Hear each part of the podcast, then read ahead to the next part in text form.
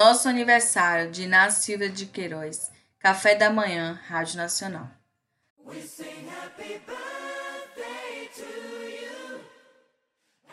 Estamos fazendo anos hoje, 28.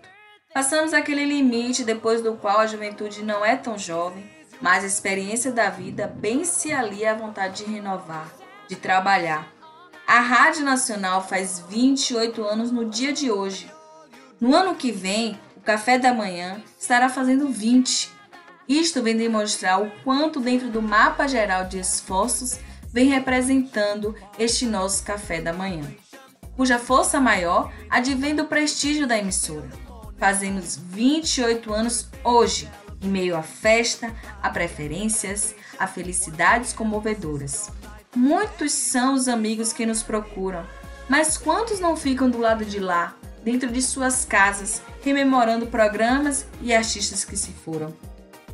28 anos para a vida de uma pessoa é um prazo de só de mocidade. Os 30 estão à vista, mas as criaturas ainda moram na casa dos 20, isto é, dispõem de uma grande soma forças não experimentadas. Ainda não sabem o que podem dar na madurez, que é o destino do homem, seu crescimento e realização completa.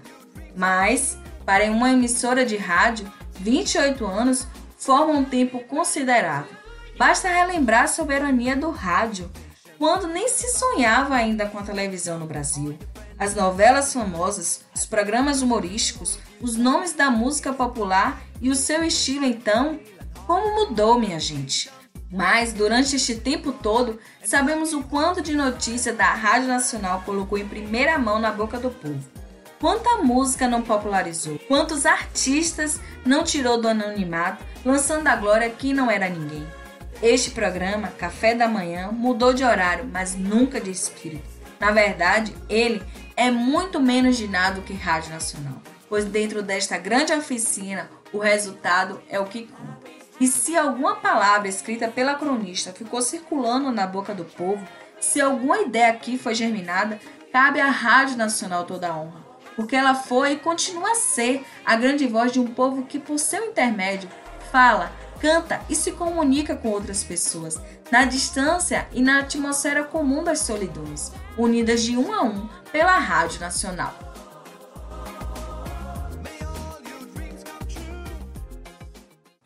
Este é um produto laboratorial feito pela estudante da turma de Temas Especiais em Rádio, sob orientação do professor Guilherme Fernandes.